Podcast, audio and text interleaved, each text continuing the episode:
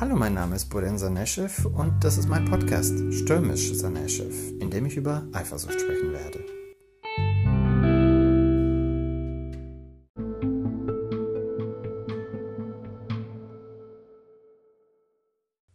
Vielleicht war ich ein kleines Luder oder einfach 17.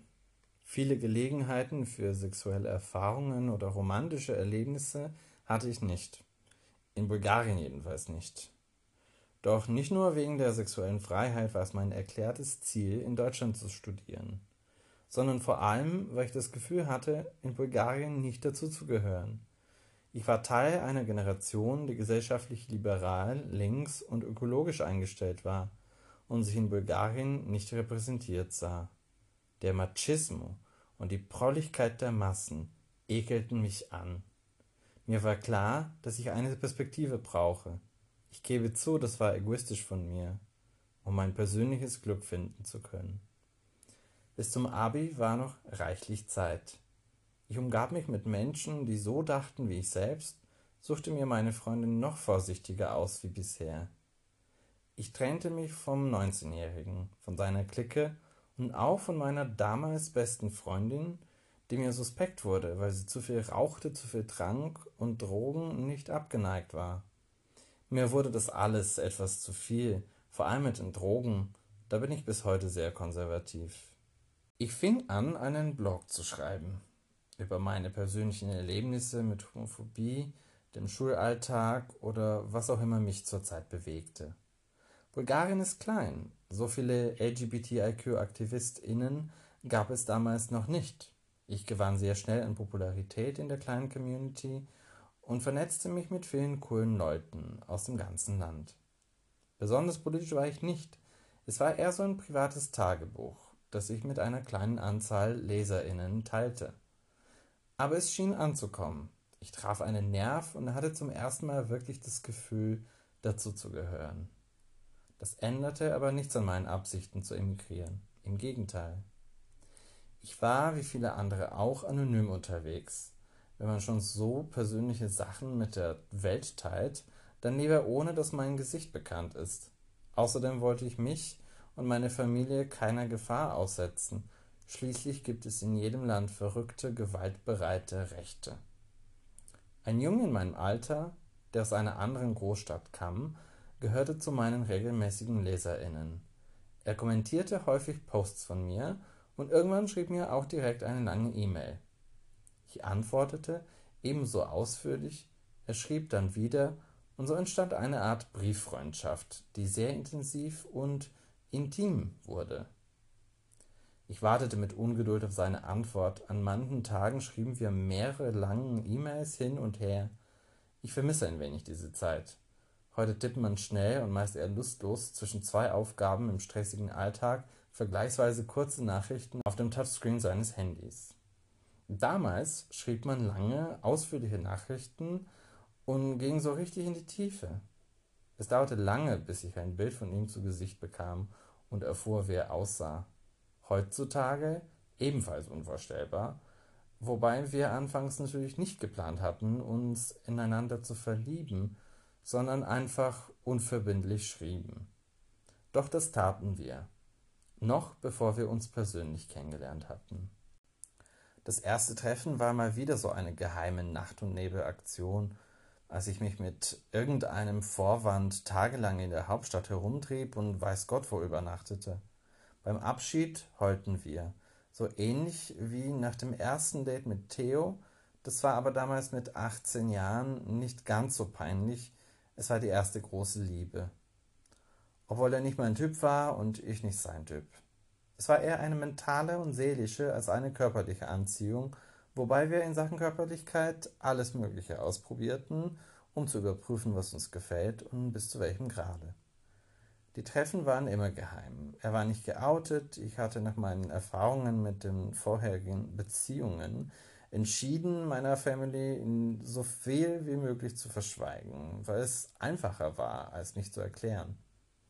Abwechselnd trafen wir uns am Wochenende oder in den Ferien in der Hauptstadt, in meiner Heimatstadt oder in seinem Heimatort. Einmal machten wir eine Art Urlaub und verbrachten eine ganze Woche in einem billigen Hotel, in einer ganz anderen Stadt, wo wir uns so frei bewegen konnten wie überhaupt möglich. In meiner Heimatstadt durften wir uns draußen nicht wirklich zeigen, wegen meiner Familie versteht sich. Einmal zelteten wir unweit der Stadtgrenze auf einer Lichtung inmitten eines kleinen Wäldchens.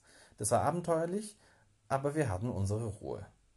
Nur was zu essen mussten wir besorgen und schlichen uns insgeheim in die Stadt und kauften in einem Supermarkt, der möglichst weit von meinem Viertel lag, Dosen und Konserven für die nächsten zwei Tage. Einmal übernachtete er bei mir. Ich schleuste ihn genauso insgeheim mitten in der Nacht in die Wohnung ein. Mein Zimmer lag ja direkt links von der Eingangstür. Alle schliefen, ich schloss dann die Tür ab und dann hatten wir dort in meinem Bett Sex. Keiner bemerkte etwas, oder sie ließen mich in dem Glauben, aber das wäre für meine Familie wirklich sehr ungewöhnlich gewesen. Es war eine naive, unschuldige und reine Liebe, kaum von schlechten Erfahrungen beschmutzt und auch nicht von der Weisheit des Alters verdunkelt, die immer besser weiß und in einem Fort in Form der inneren Stimme Bedenken äußert. Doch eine Sache, und das kann ich mir heute nicht mehr erklären, wurde durchgesprochen und streng reguliert. Treue. Ich, ausgerechnet ich, hatte von vornherein gesagt, ich möchte eine offene Beziehung. Ob es eine weise Voraussicht war, weil wir ja eine Fernbeziehung hatten und ich weder mir noch ihm Einschränkungen setzen wollte, für den unwahrscheinlichen Fall, dass sich etwas ergab, oder eine jugendhafte Experimentierfreude, kann ich nicht mehr sagen. Aber es war meine Idee. Ich hatte darauf bestanden und er war einverstanden. Von dieser Abmachung machte ich während unserer fast zwei Jahre langen Beziehung ein einziges Mal Gebrauch. Und das nur, weil er es ebenfalls tat und ich mir doof vorkam, dass ich es eben nicht nutzte. Ich machte dann ein Sexdate aus mit einem Mazedonier, der mich in seinem kleinen Zimmer am Rande der Stadt fickte. Wenzel hatte mehrere Dates, vor allem als er nach Deutschland zog. Ein Jahr vor mir, weil er gerade schon sein Abi gemacht hatte. Wen er getroffen hatte, erzählte mir gar nicht so genau, wie viele auch nicht. Mehr aus Schamhaftigkeit, als weil ich es nicht gewollt hätte. In diesem Jahr paneuropäischer Fernbeziehung sahen wir uns ein einziges Mal, telefonierten aber wie eh und je fast täglich. Ich begleitete seinen Alltag und interessierte mich für seine Erlebnisse im neuen Land.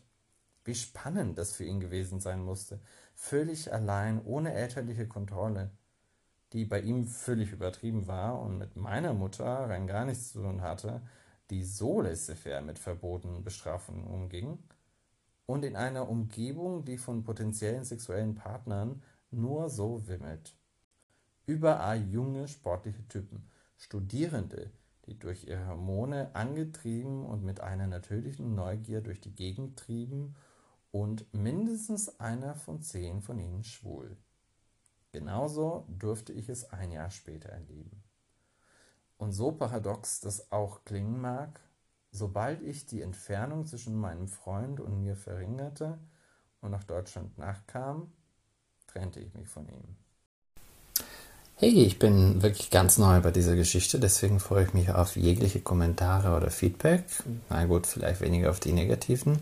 Aber wenn ihr irgendwas zum Thema Eifersucht mit mir teilen wollt, vielleicht eure Erfahrungen oder ähm, wie auch immer etwas, was ihr erlebt habt, dann einfach nur zu. Es gibt ja die Funktion, dass man eine kurze Audio-Message aufschreibt, aufspricht.